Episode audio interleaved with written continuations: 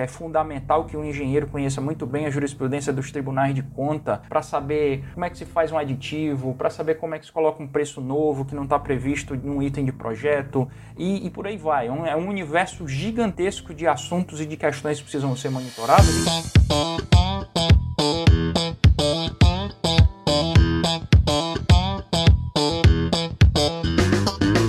Galera, aqui é o professor Enson Portela falando e no episódio de hoje do Aprenda Engenharia nós vamos bater um super papo sobre direito na engenharia. Você sabe por quanto tempo o engenheiro é responsável pela obra? Sabe o que caracteriza um contrato em engenharia? Os contratos com poder público para serviço de engenharia realmente são unilaterais? E o que isso significa? Todas essas perguntas foram discutidas no episódio de hoje, então fica comigo até o final que eu te prometo que vai valer a pena. E para gravação desse podcast eu tenho aqui comigo na mesa o Cairo Braga. Fala galera, hoje a gente tá aqui para um papo, a gente pode dizer que é politicamente correto. E o Daniel Lima. Prefere que eu te chame de Daniel Lima ou Araújo? Prefiro Daniel Lima. Meus cumprimentos aí a todos. É, obrigado pelo convite. Daniel, vou começar esse podcast com uma pergunta que eu diria que é até um pouco pessoal. Ao longo da minha vida, eu sempre projetei e fiz projetos de estruturas de concreto armado e protegido, principalmente estruturas altas tipo prédio. Mas uma coisa que nunca ficou clara, confesso para você, é qual que é o meu nível de responsabilidade civil diante de um projeto que eu faço. Eu já ouvi muita conversa de muita gente falando que o engenheiro ele é responsável por até cinco anos de uma dada edificação, mas eu confesso para ti que eu não sei ao certo qual é esse nível de responsabilidade que eu tenho. É realmente cinco anos? Eu vou até estender minha pergunta. Pensa, por exemplo, aqui no engenheiro de obra. Por quanto tempo o engenheiro lá que executou a obra ele é responsável por uma dada edificação ou uma estrutura qualquer, né? Vamos extrapolar isso. Imagina, seja ela privada, seja ela pública. Qual é o nível de responsabilidade ao longo do tempo que eu, enquanto engenheiro, tenho sobre um dado projeto ou uma obra que eu executei? Tá, vamos lá então. A responsabilidade responsabilidade do engenheiro, Enson, ela, ela se dá de dois modos, normalmente em qualquer tipo de obra, seja ela pública ou privada. Normalmente, pelo menos essa é a configuração padrão com a qual eu lido e acredito que a maioria dos profissionais do segmento também, existe um engenheiro ou uma empresa de engenharia ou uma equipe de engenheiros que projeta a obra, faz o, o todo o projeto, como você mesmo falou aí, projeto estrutural, concreto e tudo mais. E existem aqueles que executam a obra. São responsáveis responsabilidades diferentes, porém os dois lados de uma mesma moeda. O engenheiro que projetou a obra, ele é responsável pela solidez do projeto, pela confiabilidade do, do projeto, pelo fato dele ter sido feito e elaborado é, em observância às normas a, técnicas aplicáveis àquele tipo de disciplina com a qual ele trabalhou e para a qual ele, ele preparou o projeto. E tem uma RT é, vinculada àquele projeto. Então, se por qualquer motivo o projeto tem alguma falha, algum erro, apresentar algum problema, a responsabilidade dele está diretamente vinculada a esse problema de projeto, independentemente do fato de a obra ter sido executada conforme o projeto. Então, imaginemos o seguinte: o sujeito fez uma estrutura em que um pilar foi calculado de maneira errada, ele foi subdimensionado. E, num primeiro momento, ou imediatamente após a conclusão da obra ou da estrutura, é, não se identificou a aquele problema a olho nu. Imaginemos, portanto, que aquela falha só seja identificável muito tempo após a obra ficar pronta dois, três, cinco ou até mais anos. E aí, em função da carga sobre o pilar, em determinado momento ficar muito grande, é, verifica-se a falha. A estrutura começa a rachar e tudo mais, e eventualmente, em alguns casos, até colapsar. Em sendo identificado pela perícia técnica de engenharia que aquela falha se deu por um erro de projeto, o projetista vai responder. E isso é independente do tempo, né? Pode ser com 5, 10, 15 anos, o cara ainda é o responsável, né? Porque eu te falo isso porque as conversas que eu tenho no meu meio, existe uma crença, e talvez agora eu posso dizer até existe uma confusão das pessoas acharem que a gente é responsável por 5 anos. Então não é isso. Não, tá errado. Não é verdade. A questão dos 5 anos é, a outro, é o outro lado da moeda, que eu, eu mencionei ainda há pouco. Diz respeito à construção propriamente dita. Ou seja, não é que uma obra, seja ela feita de qualquer maneira ou em desacordo com as normas técnicas, passados os cinco anos, aí eu estou isento de qualquer responsabilidade. Não é assim. Se ela foi, imaginemos imaginemos a seguinte situação: ela foi toda feita dentro dos padrões exigidos pelas boas práticas de engenharia, o projeto está correto. Foi executado por um outro engenheiro ou outro grupo de engenheiros com uma RT de construção, de execução da obra. Esses que executaram a obra, esses que construíram a obra, são responsáveis pela solidez, pela qualidade, pela segurança do empreendimento por até cinco anos. Isso sim é, a partir do quinto ano, eventuais desgastes, eventuais problemas ou reformas que o imóvel exija já serão uma decorrência do decurso do tempo, da passagem do tempo e do desgaste natural que aquela estrutura normalmente passa. Então, é, aí sim não vai haver mais a garantia, mas o projetista, em ele tendo sido o responsável por um problema estrutural em decorrência de um erro de projeto, ele responde sim, independentemente do tempo. Ele vai responder, inclusive, a partir da ocorrência do dano. Então, como não existe ainda o dano, não se conta sequer o prazo prescricional. Um prazo indenizatório, por exemplo, de natureza civil, ele é de três anos, mas é de três anos contado do fato. O fato danoso, no caso, seria a, o surgimento do problema, do problema estrutural, entendeu? Daniel, no caso aqui da, de engenharia, né, seja projeto, seja obra ou qualquer outra coisa, a gente sempre vai seguir as normas da BNT, né? Nossas NBRs aqui. Quem trabalha, no meu caso, por exemplo, com um projeto, vai ter lá a NBR 6118, a NBR 6120, NBR 6122, 6123, enfim, tem lá uma série de códigos, né, normativos que a gente segue para fazer os nossos projetos. Uma coisa que eu sei e que eu sei que muita gente sabe é que mesmo seguindo o que a norma pede, ainda assim há uma probabilidade de problema. É muito pequena essa probabilidade de falha, mas ela existe. Em outras palavras, o que eu estou falando é que o simples uso da norma, né, você seguir todas as recomendações normativas, não te exime de problemas. Né? Eu posso, eu projeto lá meus prédios, eu uso a NBR 6118, meus prédios de concreto armado, mas mesmo seguindo a norma, eu sei que tem ali uma chance, ainda que pequena, de ter uma falha. Nesse caso, eu pergunto duas, eu faço duas perguntas para você. Uma, ainda que eu siga todos os pontos da norma, se houver um problema, ainda assim eu sou culpado? E dois é, eu tendo seguido a norma e uma obra minha, uma edificação minha, uma estrutura minha dando problema, mesmo eu seguindo a norma, isso tem poder de defesa diante, digamos lá, de um julgamento, de um processo, de um tribunal. O que eu tô te falando falando é assim: eu tô lá, eu projetei o meu prédio, o meu prédio, por uma razão do destino, caiu, mas ficou provado lá que eu realmente segui a norma. Isso pode me eximir da culpa no sentido de, vamos dizer assim, isso pode me inocentar? Eu posso usar isso como defesa? Sim, ele estará pro, muito bem protegido diante de uma situação dessa. Se ele comprovar que o seu projeto tá, foi, todo, foi todo preparado dentro das normas, mas ainda assim surgiu numa excepcionalidade, é, houve um problema, ele consegue, ao demonstrar isso, isso ele consegue se livrar de uma, de uma atribuição de culpa, de uma atribuição de responsabilidade. Eu imagino assim, talvez a, a comparação não seja das melhores, mas poderíamos, feitas as devidas adaptações, comparar com a questão do, do trabalho do médico. O médico ele faz é, o seu trabalho de acordo com as boas práticas de medicina, mas quando ele vai operar alguns pacientes, com a maioria ocorre tudo tranquilo, mas alguns vêm a falecer na mesa de operação. E isso não quer dizer que ele seja culpado, porque aquilo dali é um risco inerente à atividade, é um risco inerente ao problema. E uma vez ele tendo demonstrado que agiu segundo as boas práticas de, da medicina, é, ele não terá cometido um erro médico. Assim como o engenheiro também, uma vez tendo demonstrado que agiu conforme as normas da sua profissão, ele também vai estar muito bem a, a protegido, terá argumentos muito bons para se, se livrar de uma eventual condenação, a, de uma atribuição de responsabilidade civil nesse, desse tipo. É, e eu eu acho que isso realmente faz todo sentido, né? Porque, vou dar um exemplo, é, lembra daquele edifício, talvez você não lembre, né? Porque você não é engenheiro, não acompanha, mas em janeiro de 2011 caiu um edifício lá em Belém, despecou, tava finalizando a fachada e ele foi ao chão.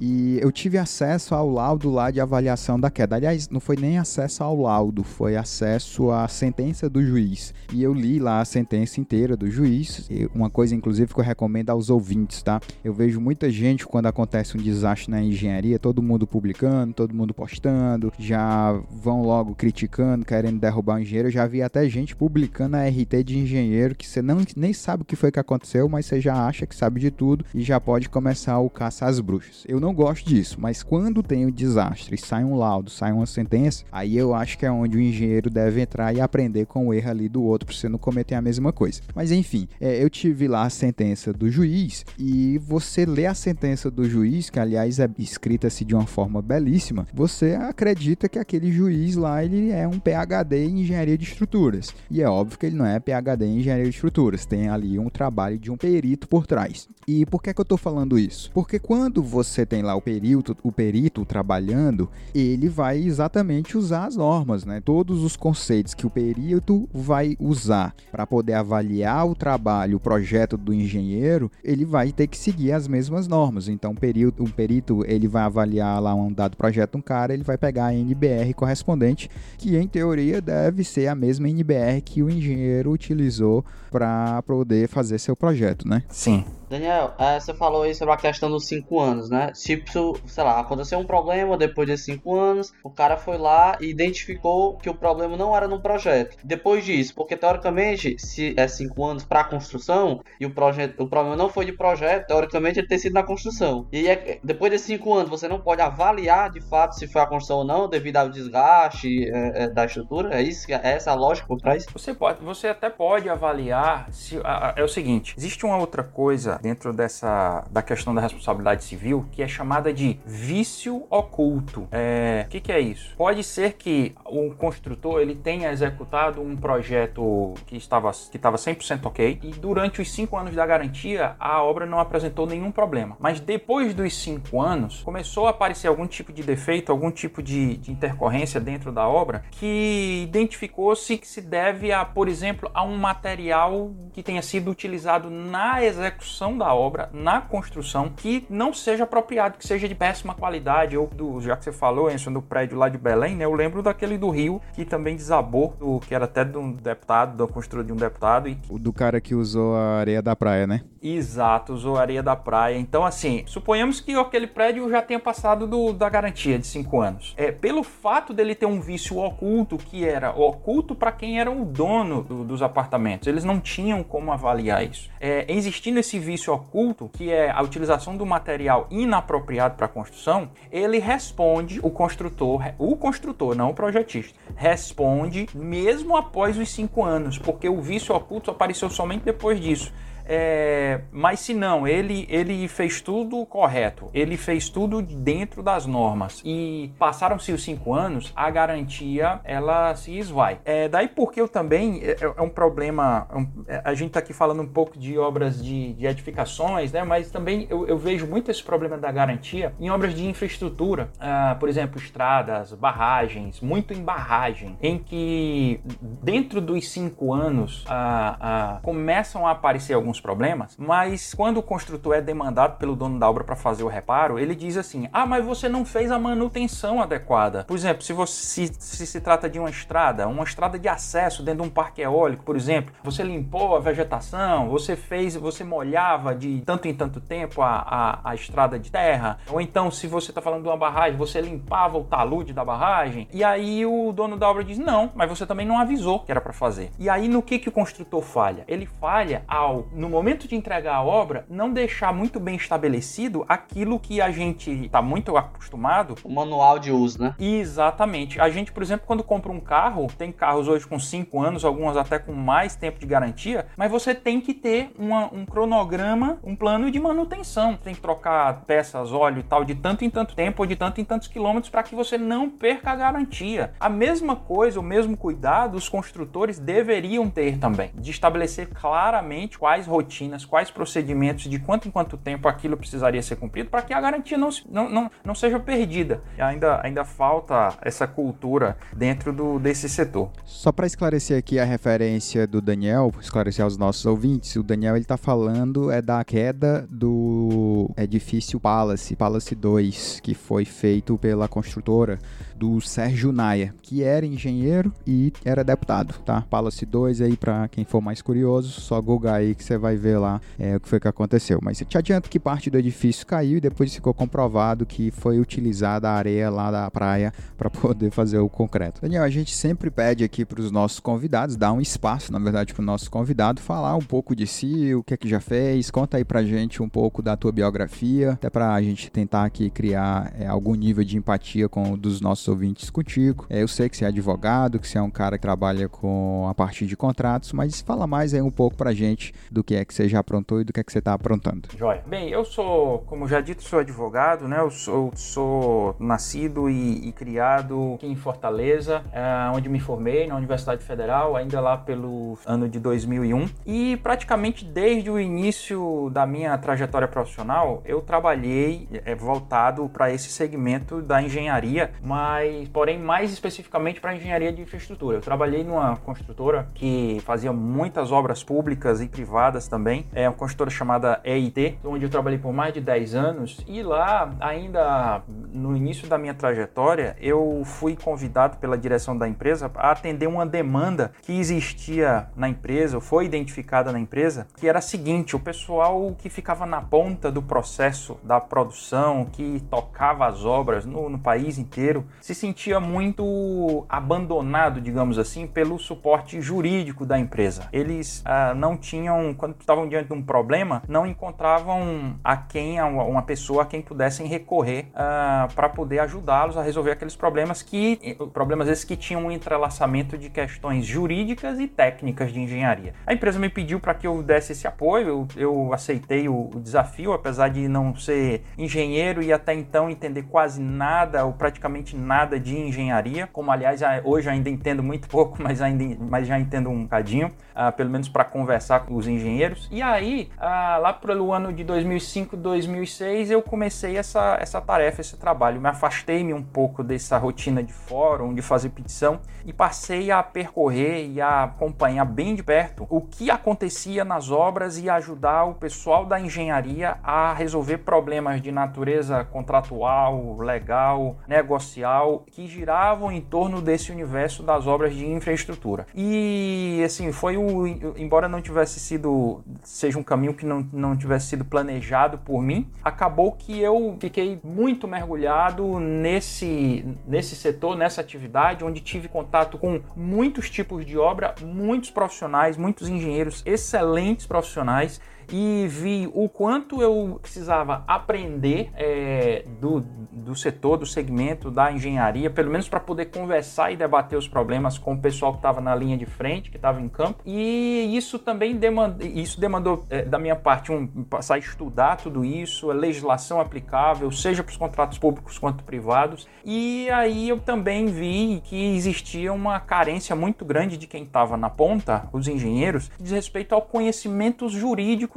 das obras que eles estavam fazendo. Então eu, eu percebia que também eh, os engenheiros precisavam saber mais sobre o direito e, e o que, que, regras, que normas, que diretrizes da, legais, jurisprudenciais. Quando a gente está falando, por exemplo, de obra pública, é fundamental que o engenheiro conheça muito bem a jurisprudência dos tribunais de conta para saber como é que se faz um aditivo, para saber como é que se coloca um preço novo que não está previsto em um item de projeto e, e por aí vai. É um, é um universo gigantesco de assuntos e de questões que precisam ser monitoradas e que eu também passei a ajudá-los a, a entender melhor. E, assim, desde então foi a minha, a minha trajetória profissional se pautou por isso. Acabou se tornando, acabou que eu me especializei nessa área. Uh, já desde 2013, 2014 tenho um escritório que atende várias construtoras. Praticamente os clientes do escritório são apenas construtoras nessa área de infraestrutura pública e privada e é onde a gente tem a nossa, o nosso carro-chefe de atuação e onde a gente se preparou para atuar. Legal, cara, legal. Parabéns, baita história. A gente está já há mais de 10 episódios gravando esse podcast e eu sempre tive muito, muita vontade de gravar com alguém da área do direito. O problema, né, gravar falando da interseção entre direito e engenharia. O problema é achar essa pessoa, né? E até que um dia eu me esbarrei lá com o seu canal no, no na verdade não um canal, né, o seu, a sua página lá no LinkedIn, para quem não sabe, o, o, Daniel ele tem um canal no tem um canal no YouTube também, tem uma página lá no LinkedIn onde ele tá sempre fazendo publicações sobre principalmente contratos, que como ele falou aí é a área forte dele, né? Contratos dentro da engenharia, dentro da parte de infraestrutura. Então, sempre foi difícil pensar em achar alguém que conseguisse, que é de direito, mas que conseguisse implicar, é, explicar isso, que entendesse também um pouco da parte de engenharia, porque achar alguém que manja do direito, você acha facilmente, mas alguém que tenha também um pouco de entendimento da engenharia, né, como você falou aí, uma baita experiência dentro da engenharia, era mais difícil. Eu fiquei muito feliz quando a gente achou teu perfil, e aí eu consumi lá boa parte do teu conteúdo, achei muito interessante a forma como você fala, você,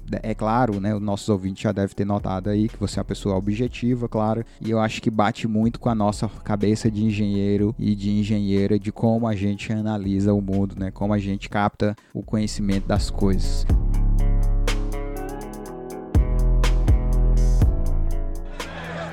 I will not give my life for Joffrey's murder, and I know I'll get no justice here, so I will let the gods decide my fate.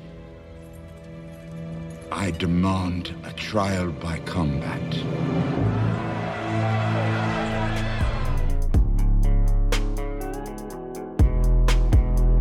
É, eu vou aproveitar aqui o gancho de que a gente que eu tô já te elogiando, né, que você é um cara que explica bem, e vou te pedir para você é, explicar um pouco mais sobre algumas, digamos assim, sopa de letrinhas que existem dentro do direito, né? É, eu acho até que a gente precisa fazer esses esclarecimentos de alguns termos. Bem, nós temos lá, por exemplo, a, a Lei 8.666, que é a Lei de Licitações, né, que a gente fala que é uma lei. Nós temos também o Decreto 94 9412, o decreto 9412 que foi publicado em junho de 2018 pelo então presidente que na época ainda era o Michel Temer, que esse decreto ele corrigiu lá os valores de modalidades de licitação, né? Então você tem um decreto. Além disso, nós ainda temos os artigos constitucionais. Nós temos as medidas provisórias, né, as MPs. Nós temos lá as PECs, né, é uma proposta de emenda constitucional. Na verdade é melhor até dizer emendas constitucionais. Então você vê que é literalmente uma sopa de letras na cabeça da gente, né? MP, PEC, EC, lei,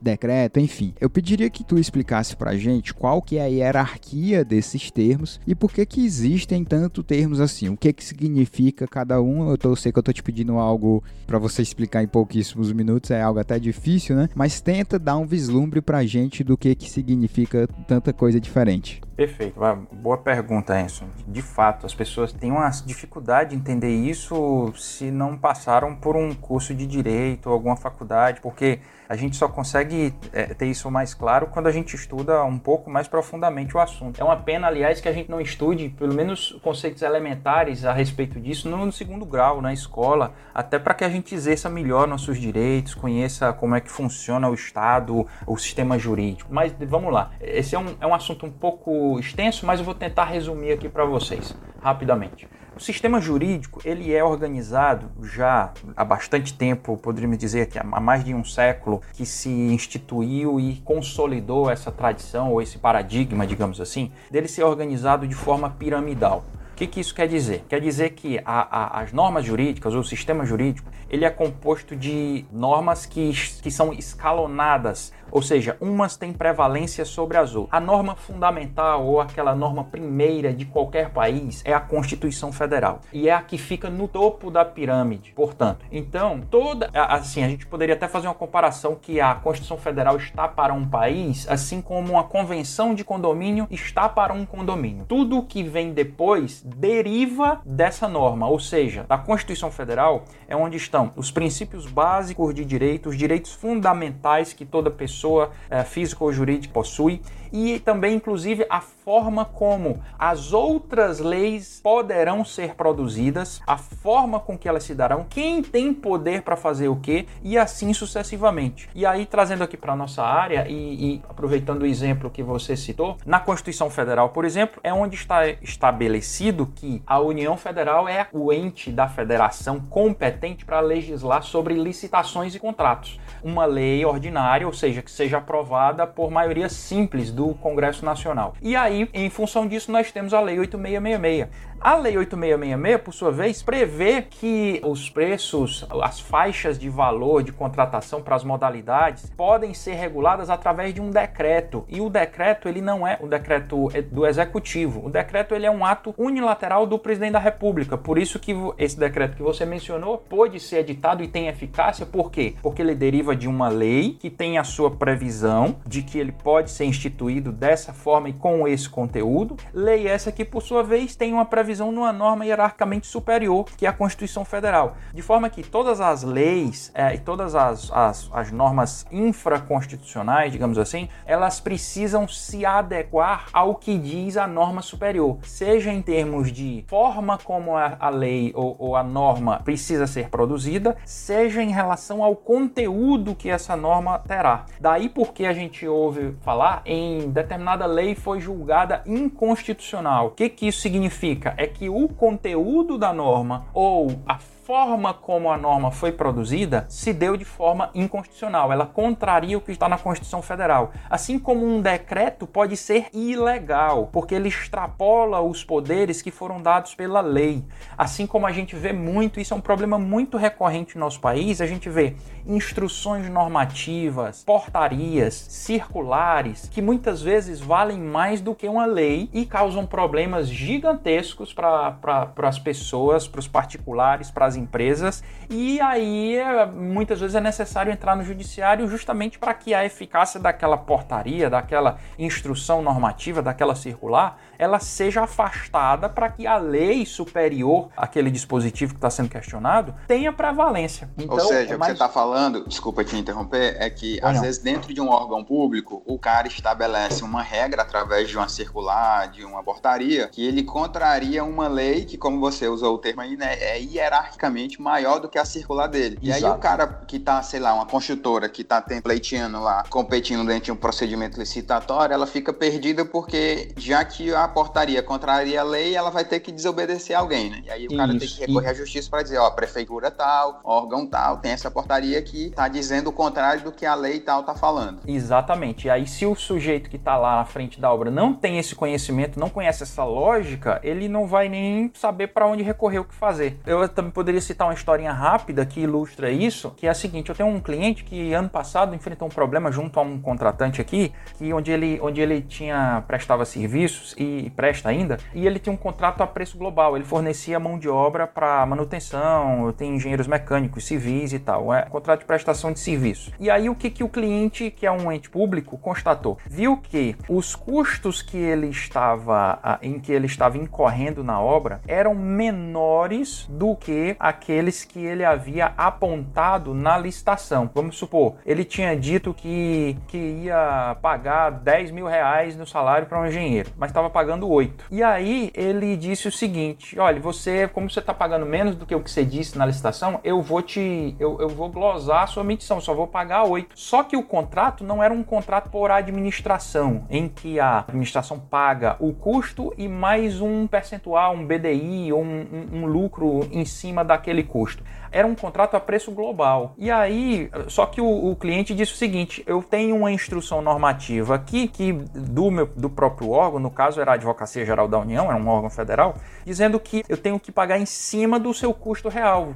Você me entrega os seus contra-cheques todo mês, como você está pagando menos do que o que você disse, eu vou glosar suas medições. Só que o que ele ainda pagava estava acima do piso da categoria. Ele, ele não estava cometendo nenhuma ilegalidade, mas o contratante diz, baseado numa instrução normativa, e em desrespeito ao que estava no contrato, que era um contrato a preço global, ou seja, os ganhos que você tiver num contrato a preço global devem ficar com o contratado e que, portanto, contrariava a instrução normativa também a legislação que regrava esse tipo de contrato, teve que passar por um questionamento. A gente questionou primeiro administrativamente, depois foi para a esfera judicial, mas enfim, esse tipo de situação, infelizmente, é muito comum e vários outros contextos. Tá. Ao longo da vida, a gente escuta muito falar de contrato. Você parar para pensar, na verdade, isso é um termo que está bem presente na nossa vida. Você escuta lá coisas do tipo, vê na TV, é, o Zidane assina um contrato de dois anos com o Real Madrid, o Banco Itaú fecha um contrato de patrocínio com a seleção brasileira para cinco anos. É, em breve você vai ouvir alguma coisa do tipo, o podcast Aprende Engenharia fecha um contrato com a Pentel no valor de 100 mil reais por dois anos. Deus Isso ouça. é sempre muito comum. A gente sempre escuta falar de termo, contratos. Mas o que que juridicamente significa ter um contrato? É melhor, dentro da engenharia, dentro da construção, o que que representa e o que que, que configura realmente caracteriza um contrato? Quais são, digamos assim,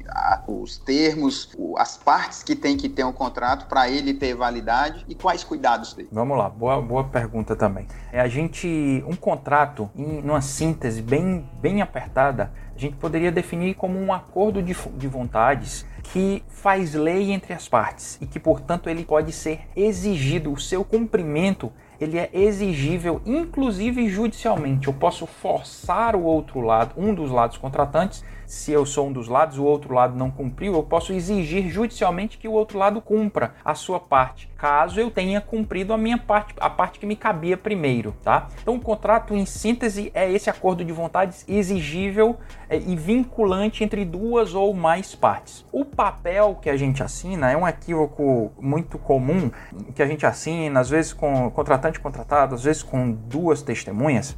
Aquele papel ele não é propriamente o contrato o papel ele é a prova do contrato. Ele simplesmente é a maneira mais formal, mais usual de se provar o pacto que foi feito. No entanto, se eu acerto com você, você vai comprar um, um, o meu telefone celular. E aí eu digo que estou vendendo. Você diz, pergunta, quanto é, Daniel? Eu digo, olha, custa mil reais. Você quer? Diz, quero. Mas você eu te dou, você me dá agora e daqui a um mês eu te pago. Suponhamos que o Cairo ouviu a conversa, tá? E aí eu te entreguei o celular daqui a um mês você não pagou. Eu não tenho como cobrar judicialmente, ou não tenho como ou pegar de volta o celular, ou cobrar o dinheiro judicialmente? Tenho, se eu tiver outras maneiras de provar o pacto que foi estabelecido. Se eu tiver, por exemplo, a testemunha, o Cairo, outra pessoa que, que eventualmente ouviu a conversa e ouviu aquele compromisso, eu tenho uma prova testemunhal de que aquele contrato foi feito. Se eu troquei um WhatsApp com a pessoa, ou se eu fiz uma troca de e-mails com alguém, também fazendo um acerto, por mais que aquele acerto não tenha sido transportado para uma minuta contratual,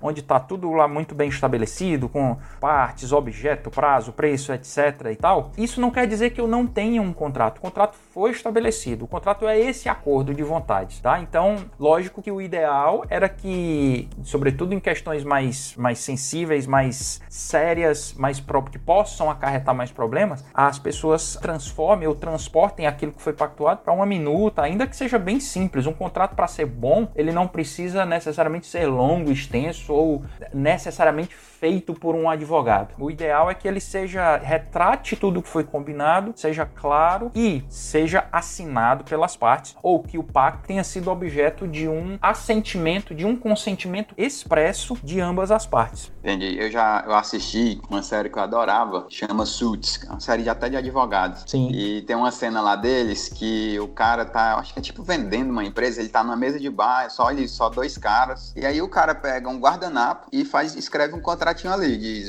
vou vender por tanto, no dia tanto, por tal valor, e assina. No guardanapo, os dois caras assinam. Perfeito. E aí, tu, tu, assistiu isso, não?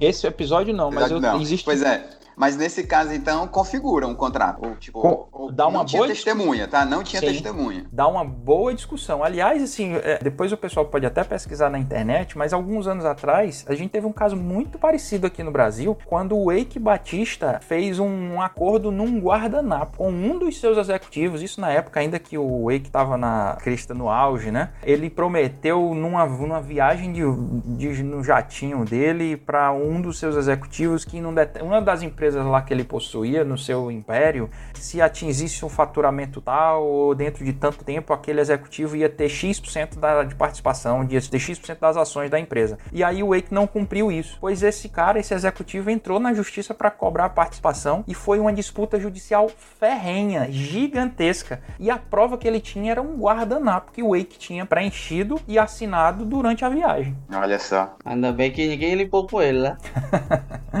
Ô, ô Daniel, a, a, respeito do contrato, quem fica em posse do contrato? Claro, a pessoa contratou, o contratado, mas ele tem tipo, um banco público, um banco de dados que esse contrato fica feito, porque sei lá, você vê muito em série, filme, o cara chega lá e rasga o contrato, como se fosse a coisa mais absurda do mundo, que ele tava encerrando o negócio ali, sendo que deve ter algum banco de dados disso tudo, né? Algum registro. Se forem contratos públicos, os contratos eles são necessariamente publicados em, no diário oficial. Agora, contratos entre particulares, entre é, empresas privadas, pessoas físicas que não envolvam questões públicas, não há essa necessidade. O contrato pode ficar, cada parte ficar com uma via, mas eu posso, se quiser, é, não sou obrigado, não é todo tipo de, de relação contratual que exige isso. Por exemplo, se você vai fazer uma compra e venda do imóvel, aí sim você precisa de uma escritura pública, isso é exigido a partir de um determinado piso, acho que 40 ou 50 mil reais. É, você sempre tem que fazer uma compra e venda de imóvel através de escritura pública e aí necessariamente ele será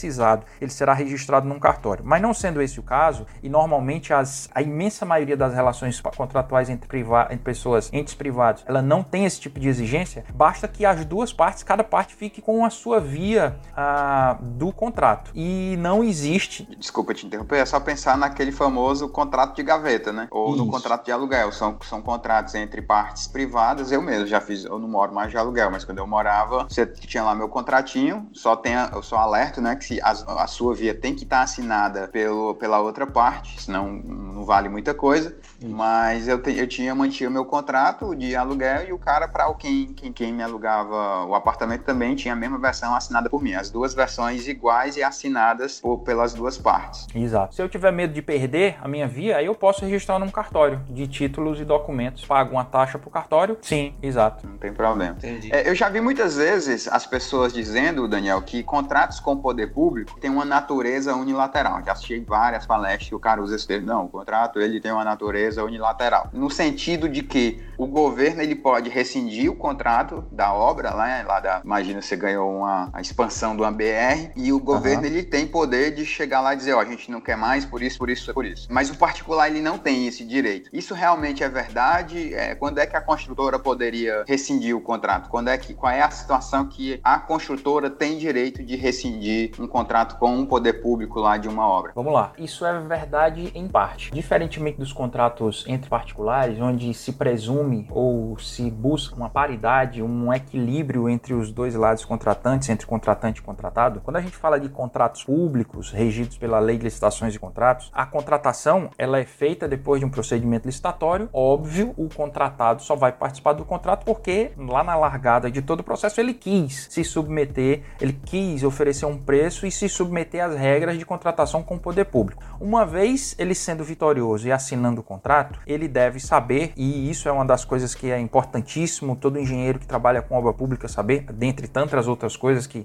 é, é, outras as questões jurídicas que são importantes conhecer, que ele está submetido a uma série de especificidades. É, dentre elas, o fato de que a administração pública contratante ela tem diversas prerrogativas unilaterais. Ela pode fazer modificações unilaterais no contrato até um determinado é, é, é montante até 25%. É, se ele quiser aumentar ou diminuir o escopo da contratação, se for uma construção, se for em reforma, é até 50%. Somente se passar disso para menos, por exemplo, se for uma redução maior do que 25% ou maior do que 50%, ele precisa do consentimento do contratado, porque aí será uma redução muito significativa. Mas existem uma série de prerrogativas, inclusive para rescindir o contrato, que podem ser exercidas de maneira unilateral. Elas estão regradas a praticamente todas, ou, ou quase todas, no artigo 78 da Lei 8666. No entanto, existem situações em que o particular, o contratado, pode também fazer ou promover a rescisão a, do contrato de forma unilateral. Por exemplo, quando ele está sofrendo um atraso de pagamento superior a 90 dias. Ah, ele apresentou a missão regularmente e era para ser paga dali a 30 dias. Normalmente esse é o procedimento de contratos públicos. E aí a administração pública não paga, e aliás, diga-se de passagem, é muito comum a administração pública atrasar pagamento. Não, a 90 dias a partir do atraso. Quando você apresenta a medição, a administração pública tem 30 dias para te pagar. Se ela não paga nos 30 dias, que é o prazo contratual que ela tem,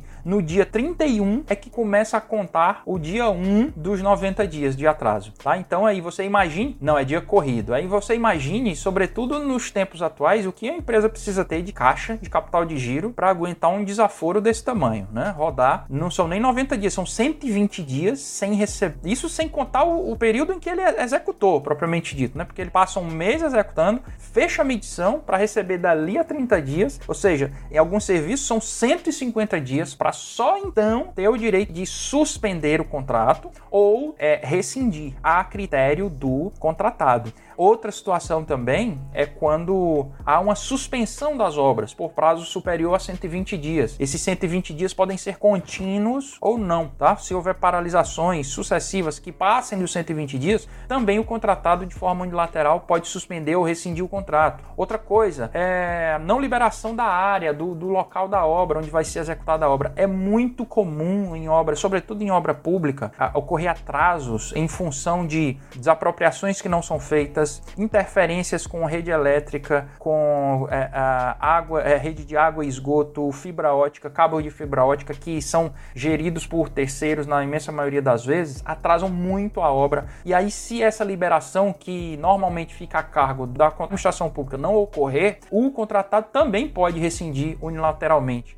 Assim como também é, diante de eventos de caso fortuito e força maior. A gente poderia falar muito sobre isso, mas um exemplo que a gente está vivendo agora é a pandemia do coronavírus coronavírus, ela se caracteriza como um evento de força maior, é um evento imprevisto que impactou totalmente um monte de gente, um monte de obra, tem um monte de obra parada ou produzindo muito menos do que podia produzir. E aí, se o contratado se vê prejudicado em função disso, ele pode também informar a rescisão contratual. Então, assim, isso tem muitas, muitas hipóteses para serem tratadas. Legal.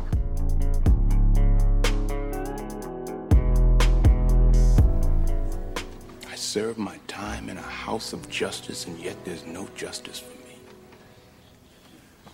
So, I ask you to consider the evidence. Don't turn away from the truth. Don't turn away from your conscience. Please don't ignore the law. No, embrace that higher principle for which the law was meant to serve.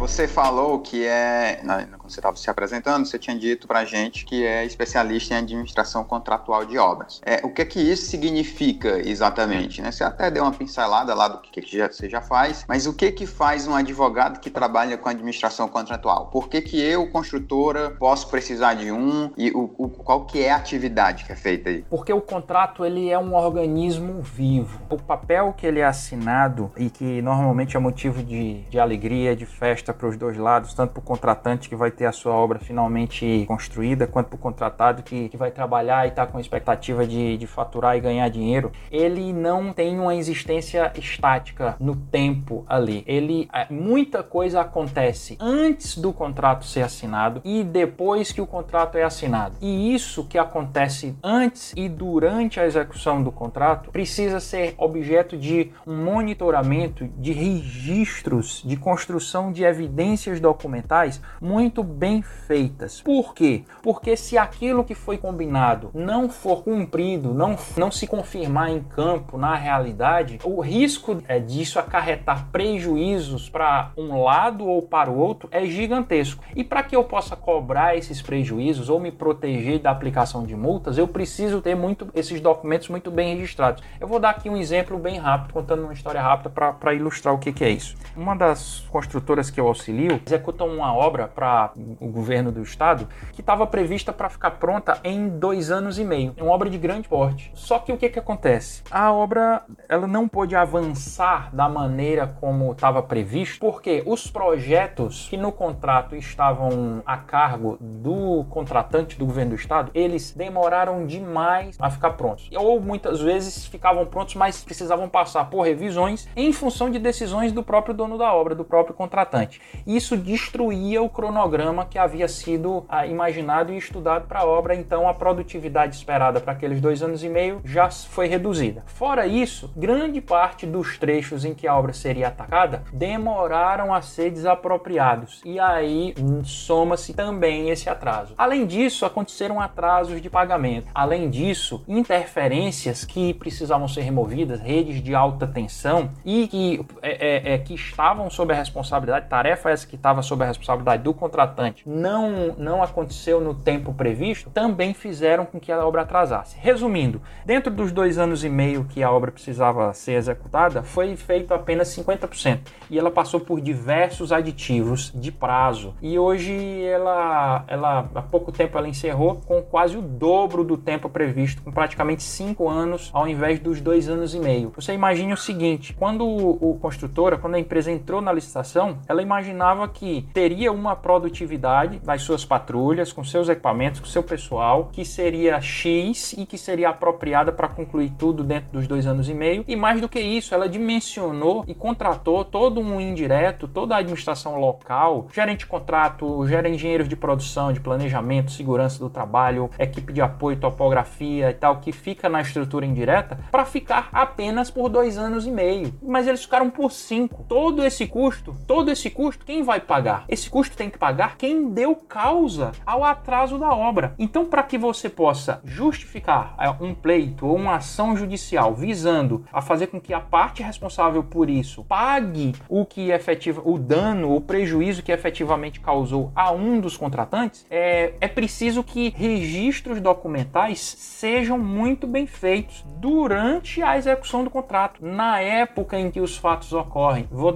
ocorrem. Vou dar um exemplo. Se eu estou com problema ou se a construtora está com problema não consegue avançar no determinado frente de serviço por falta de desapropriação ou por, por uma interferência que não é removida, aquilo tem que ser muito bem detalhado no diário de obra. Tem que ser escrito e aí você precisa, os engenheiros precisam entender como preencher corretamente um diário de obra, que informações colocar, qual o nível de detalhe que necessita e que cuidados tomar para que aquele diário tenha validade jurídica numa eventual perícia judicial, quando for analisado por um juiz. O que a gente vê, no entanto, infelizmente ainda vê muito, é que o diário de obra às vezes ele é feito, mas é feito numa planilha Excel no computador do engenheiro. E ele sequer imprime para o outro lado assinar. Ou então quando imprime e coloca para o outro lado assinar para construir, para constituir uma prova bilateral e assim eficaz do ponto de vista jurídico, ele está muito mal preenchido, ele está muito pobre. Eu não consigo extrair informações suficientes para concluir quem teve culpa pelo que, pela obra não ter andado, quando que isso aconteceu e quais as consequências disso. Então, voltando ao início da sua pergunta, só para encerrar, voltando ao início da sua pergunta, é isso que um advogado que trabalha com administração contratual, e aliás, não só advogados, engenheiros também que trabalham com administração contratual cuidam. É desses registros que precisam ser feitos durante o contrato para contar a história da obra, quando isso for necessário para apurar a responsabilidade. No caso aí você falou que o camarada tem que dar para outra parte assinar, mas quem que é essa outra parte? É o fiscal? É o... Em contratos, contratos públicos, a fiscalização. A fiscalização é designada no, no ato, junto com a ordem de serviço, deve ser editada uma portaria, isso tudo está previsto na lei de licitações de contratos, nomeando a fiscalização. Esses fiscais têm que assinar. No caso de contratos privados, é o dono da obra, o contratante, ou então quem ele designar para ser o supervisor da obra, isso, o engenheiro responsável que faz o acompanhamento. Normalmente, o ideal é que isso esteja regrado no contrato. É, você falando aí do, do negócio diário de obra, eu, é um negócio que eu me identifico bastante, porque como estagiário foi uma coisa que eu fiz muito e era, era basicamente assim, não tinha nem de instrução de, de detalhe de como devia ser, devia ser feito, era mais para um controle interno da empresa do que de fato uma resguarda jurídica do que eventualmente pudesse acontecer. É isso mesmo, acontece muito isso, Caio. E assim, por isso que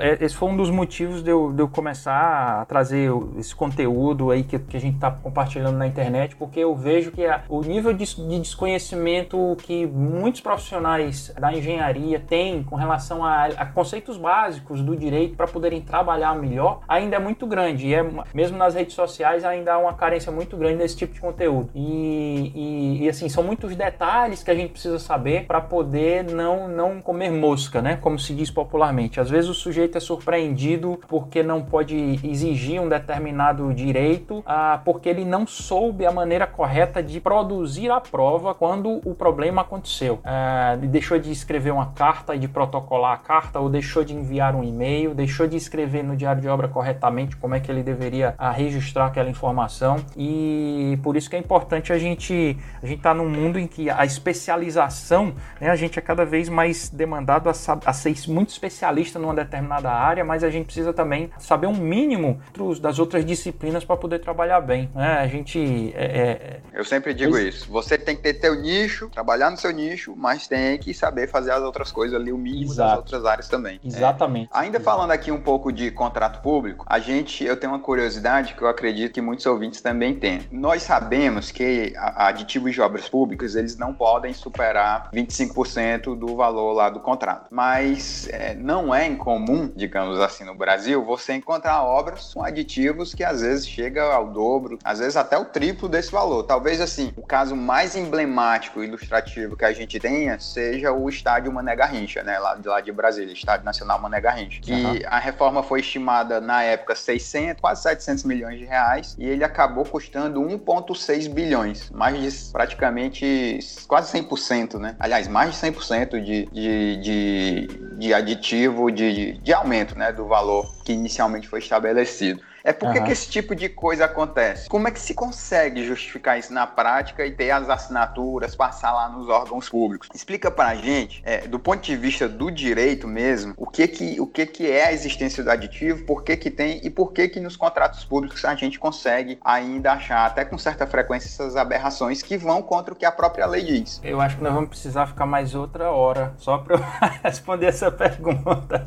Mas vamos, vamos tentar resumir aqui, vou tentar resumir porque esse é um, é, um, é um debate que é uma pergunta que gera respostas que puxam outros debates que são bem densos e bem interessantes. Mas a primeira coisa, antes de responder sua pergunta propriamente dita, por que, que isso acontece na origem? Na origem, é, isso não é uma avaliação só minha, mas eu, é, é, de quem vê, vê isso há mais de 15 anos, mas eu conversando com diversos amigos engenheiros, eles têm a posição, um entendimento parecido, que é o seguinte: a origem do problema se dá na péssima qualidade dos projetos que são licitados. O projeto que vai para um, a rua para ser objeto de uma licitação, normalmente é um projeto básico, mas ele não cumpre as exigências que estão lá, que são feitas pela, pela BNT, pelos CONFEA, CREA, ETSAL e tudo mais, é, de tudo que um projeto básico deveria conter. E aí, quando o projeto executivo vai ser desenvolvido, se identifica uma série de deficiências, de falhas, de erros e de correções de itens de serviço que precisariam ter, estar incluídos e não estão. E aí, como o particular não pode fazer uma coisa se não é um contrato a preço global, né? Isso aí daria um outro debate. Mas se é um contrato a preços unitários, que é o tipo de contratação clássica com o poder público, ele não pode executar uma coisa e não receber. Então ele precisa fazer um aditivo, porém, como você bem observou, limitado a 25%. Mas por que que esses 25% eles são ultrapassados. ele é ultrapassado esse teto às vezes. Olha, assim, analisar caso a caso para mim é difícil. Por exemplo, no caso do, do, do, vamos já falar um pouco do caso do Mané Garrincha, mas o que eu tenho a dizer de início é, existe um gatilho dado, um permissivo do Tribunal de Contas da União que autoriza é a, a decisão, o acórdão 219, salvo engano, 219 de 1999, que estabelece seis critérios, seis premissas que devem ser atendidas diante de de um contrato para que uma única vez e em sendo atendidos esses seis critérios cumulativamente, os 25% possam ser ultrapassados. Por exemplo, às vezes está faltando um pedacinho, um rabo de obra para você concluir tudo e seria muito mais penoso, muito mais demorado, muito mais custoso fazer toda uma licitação para você fazer apenas um, um pouquinho a mais, tá? É, e o tribunal, o Tribunal de Contas admite que isso aconteça, mas esses critérios têm que ser atendidos. No entanto, na prática, somam-se uma série de fatores que e aí nós não podemos deixar de fora, ah, inclusive a hipótese da má fé, em que contratos, em que projetos são feitos de maneira mal feita, justamente esperando que durante a execução da obra se façam ajustes que vão se tornar favoráveis para a construtora e para eventualmente para pessoas do, do, do, dos órgãos contratantes. A Lava Jato que a gente viu aí recentemente escancarou essa realidade para o mundo inteiro ver, né? E ninguém pode esquecer disso. Então, assim, muito disso que foi feito ah, dessas irregularidades foram, por exemplo, no caso de obras da, da Copa do Mundo, que é o caso do Mané, do Mané Garrincha e obras para as Olimpíadas, é, enfrentaram esse tipo de problema e, em tese, deveriam ter sido, como acontece em muitas obras, deveriam ter a, a obra deveria ter sido paralisada. Se você vai fazer aditivo maior que 25%, para e faz outra contratação e verifica quem foi o responsável por cometer esse erro de orçar uma obra ou de planejar ou projetar uma obra que não bate com o custo real que ela está tendo. Porém, a gente tinha prazos para atender. A gente tinha uma Copa do Mundo que ia acontecer em 2014 e a, Olimpíada em 2016, e aí, a, digamos assim, a vergonha, entre aspas, né, o, o, o caos que aquilo iria ocasionar caso a estrutura não ficasse pronta seria muito maior. Então, vai deixando, vai passando. Isso não quer dizer que num momento posterior, que nem sempre isso, isso não quer dizer que seja um momento eficaz, o Ministério Público atua querendo cobrar, em busca de cobrar responsabilidades por quem cometeu essas ilegalidades de ultrapassar esses limites sem que estivessem diante dos permissivos legais. Tribunais de contas atuam é, e são multas são aplicadas. Assim, isso é, existe toda uma história para além das notícias de jornal que a gente tem acesso que acontece nos bastidores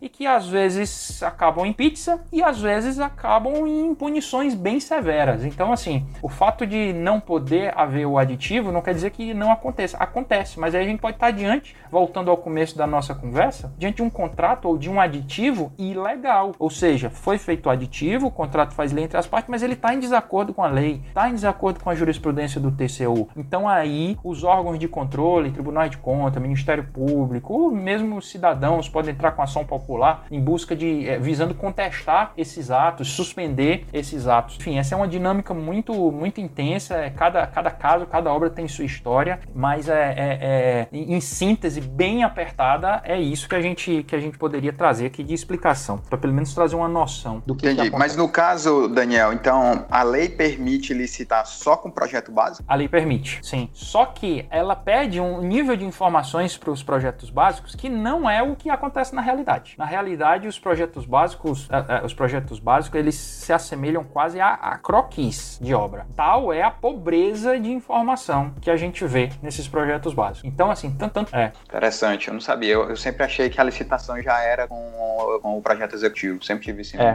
é, na realidade, assim, é, é, isso daria também é um assunto para muita conversa, mas o, o, ideal era que, assim como acontece em outras, é, outras culturas ou em outros estados mais, mais maduros, digamos assim, a gente parasse para planejar por mais tempo antes de começar outros estados que você diz, né? Não outros estados da federação, outros outros países, Isso. né? Outros países, exatamente, exatamente, outros países, outros países. Até por causa do Japão, né? Eu já li alguns textos que falam que lá você vai fazer, o japonês vai fazer uma obra, 80% é planejando, 20% é executando, né? É, e aí, assim, mas o que que acontece aqui? Sobretudo em obra pública, o, o gestor público ele tem, ele, o, o, imaginemos um prefeito que é eleito, ele tem quatro anos de mandato. Se ele for parar parar para fazer dois anos de, de, projetos básicos, bem feito, estudo, planejamento e tal, para só então licitar, para só depois começar a obra. Acaba o mandato e não. Acaba o mandato e ele vai ser, ele não vai ser reeleito, ele vai ser tido como um péssimo prefeito porque não fez nada. Enquanto o outro que faz o. começa a fazer e depois vai arrumando, é visto como um bom gestor. Diz, ah, aquele ali pelo menos faz. Ah, é, tá ali rasgando tudo quanto é rua, fazendo obra. Não, a pessoa não percebe que muitas vezes as, as obras demoram o dobro ou o triplo do tempo previsto, sem falar do custo. Mas, como estão vendo né, alguma coisa acontecer, acham que o gestor é bom quando a gente. Então, assim, a gente tem esse problema cultural, esse dilema que passa pelo viés, pelo aspecto político, que dificulta a, a, essa mudança da cultura, né? De planejar mais antes de executar. E aí os problemas de toda ordem, inclusive jurídicos, acabam estourando. É, Daniel, o que é que você recomendaria para os nossos ouvintes que gostaram aí dessa área, principalmente aos nossos ouvintes engenheiros e que queria aprender um pouco mais sobre esse mundo da interseção entre a engenharia e o direito, principalmente essa parte de contratos? O que é que você recomenda de canais, de livros, é, alguma página específica na web, um perfil? Eu sei que é, recomende aí seu canal e tal, mas fala pra gente aí o que é que você diria que é um bom conteúdo pra gente aprender um pouco mais. Joia. Bem, é, a respeito de, de leituras, tá? Ah, eu, eu recomendaria dois livros que, é, que eu gosto bastante. Um deles chama Direito e Infraestrutura, que é um livro que tem vários, vários temas relacionados a, a ao direito na engenharia, obras de infraestrutura. É um livro com vários autores e que é coordenado pelo Leonardo Toledo. Salvo engano, ele é da editora Saraiva. E também um livro para quem atua mais na área de, de, de obras públicas, licitações e contratos públicos, uma obra chamada Obras Públicas, do ministro do TCU, Valmir Campelo, tem, é, ela é dividida por vários temas específicos e ajuda bastante na, na compreensão de, desses aspectos mais polêmicos nas, na, nos contratos públicos, nas obras públicas. Além disso, assim, aí eu, em termos de, de canal e tal, eu, como eu falei, existe uma carência muito grande, praticamente não existe conteúdo desse tipo na internet. Lacuna essa que eu tenho tentado suprir através do meu canal e aí eu deixo aí o convite não só para o pessoal assistir o material que a gente já postou, mas também sugerir ou pedir outros temas que queiram que a gente aborde, que é o canal, o meu perfil pessoal no LinkedIn, né, Daniel Lima, Daniel Araújo Lima, ah, e, o, e, e, e o, nas outras páginas, no Facebook, YouTube, Instagram, que é o Direito na Engenharia, onde a gente trata exclusivamente disso. E nos próximos dias, para quem passar a me seguir aí no, no, no, perfil, talvez até quando o podcast estiver no ar já esteja pronto, ah, vai estar tá saindo do forno um e-book que eu usava, eu usei muito tempo durante diversos treinamentos que eu promovi internos em companhias para as quais eu trabalhei. É, eu transformei uma apostila que eu usava ah, para orientar e instruir os engenheiros de obra, transformei num e-book que eu vou distribuir gratuitamente para o pessoal e provavelmente eu vou colocar o link aí na, no, durante os próximos dias, uma semana, dez dias, já deve estar disponível, o pessoal vai ver, vai ter oportunidade de baixar. Já assim, já vai ser um para poder bater o centro, já é um conteúdo bem, bem bom é, é, para sair do, do, do, zero, digamos assim, e se, se inteirar um pouco mais desse universo do direito aplicado à engenharia. Bacana, cara, muito bacana. É, eu sempre peço, talvez agora aqui vai ficar até um pouco redundante porque você acabou de indicar livros, mas eu sempre peço pro nosso convidado que ele indique um livro e um filme. Aí questão pessoal, Daniel, não é tá. mais uma questão técnica. Qual foi o livro que o Daniel leu? Pode ser na sua infância, na adolescência, já na vida adulta, enfim, que te marcou e que você recomendaria as pessoas lerem? E um filme que a gente poderia classificar assim está entre os seus filmes preferidos. Vamos lá, livro. Vou recomendar um livro que eu sempre recomendo para todos todo, todo amigo, todo mundo assim que eu conheço, é, vale a pena. É um livro escrito para negócios. Ele não é um livro de direito para engenharia, é um livro para negócios em geral, mas que assim marcou profundamente a minha vida, não só profissional e me ajudou imensamente em termos profissionais e, e pessoais, inclusive diante assim de dificuldades pessoais que eu atravessei, que é o livro do Jim Collins chamado Empresas Feitas para Vencer. Jim Collins é um, é um ex-professor de Stanford, da do, do, curso de, de, de, negócios, né, da Business School, e assim é um livro fantástico, uma pesquisa que ele fez sobre o que, que ele identificou ah, empresas, eh, entidades, pessoas que são atingiram é, é, a excelência naquilo que fazem. É um, é um livro de leitura agradabilíssima, com muitas, muitos relatos do que é feito de certo e do que é feito de errado. É um recomendo demais. Empresas feitas para vencer. E filme, eu, eu recomendo recomendaria um, eu também teria uma lista enorme, mas eu recomendaria um que provavelmente é pouco conhecido, mas as pessoas vão ter acesso fácil porque está no Netflix, pelo menos por enquanto ainda tá, que se chama é, Giro é, Dreams of Sushi. É, o, o, é um documentário que conta a história do Giro Ono, que é tido como um, você já viu, né? Isso, imagina. É, é assim, é, por que, que eu gosto desse, desse documentário e eu tô, eu tô indicando, assim como o livro, né, na mesma linha? Porque eu, eu gosto muito de das pessoas que buscam a excelência naquilo que fazem, independentemente do que elas façam, da profissão que sigam. Às vezes é o, o que quer que você faça, você busca ser muito bom e todo dia está sendo melhor do que foi ontem. Eu gosto muito de ver essas histórias dessas pessoas. E a história do Giro, Giro Ono conta a história do, desse sujeito que hoje está com 94 anos, 95 e é tido como o melhor sushi man do mundo. É, ele é dono de um restaurante que tem em Tóquio que só tem espaço para 10 pessoas. É um. É, é, é... Acho que dá 12. Aumentou para 12, né? Expandiu é, para 12. Eu ia. Eu sei, foi uma coincidência. Eu ia jantar lá agora em junho. Ah, tá certo.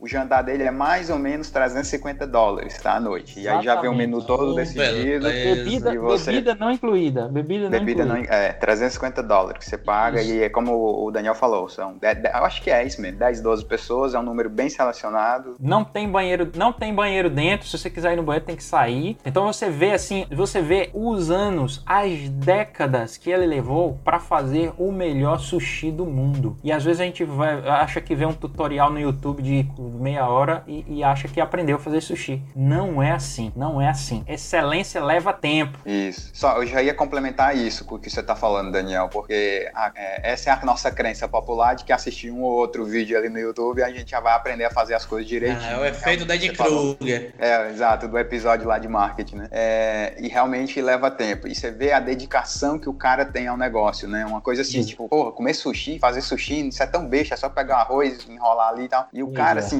você tem que assistir o documentário pra você entender o nível que o cara vai, até na escolha que ele faz do peixe que ele vai usar para poder fazer o jantar da noite. Que ele escolhe o peixe na manhã para poder fazer o jantar é, lá, lá da, da, da, noite do mesmo dia. E Exato. realmente é uma coisa incrível. E aí você pode flipar ali e tirar sushi e colocar o que você faz da sua vida naquele sentido ali. Exatamente. O quão longe a gente tá de um nível de dedicação que aquele camarada ali tem. É, é realmente impressionante o documentário. Exatamente, exatamente. É inspirador. Inspirador, boa, é inspirador, essa é a palavra. Daniel, eu te agradeço demais, cara, pelo seu tempo aí, pela sua Imagina. gentileza de estar aqui. A gente está gravando num domingo de manhã e eu realmente fico muito agradecido aí por todo o conhecimento que você passou pra gente. É... E muito obrigado aí. Imagina, prazer foi meu, eu que agradeço o convite. É, foi muito bom estar tá podendo prestigiar aqui o, o canal de vocês, que está muito, muito bem organizado, muito bacana é, trazendo muito conteúdo de qualidade e gratuito para quem é da área da engenharia, né? E assim, são, ainda falta muito disso e assim, eu me sinto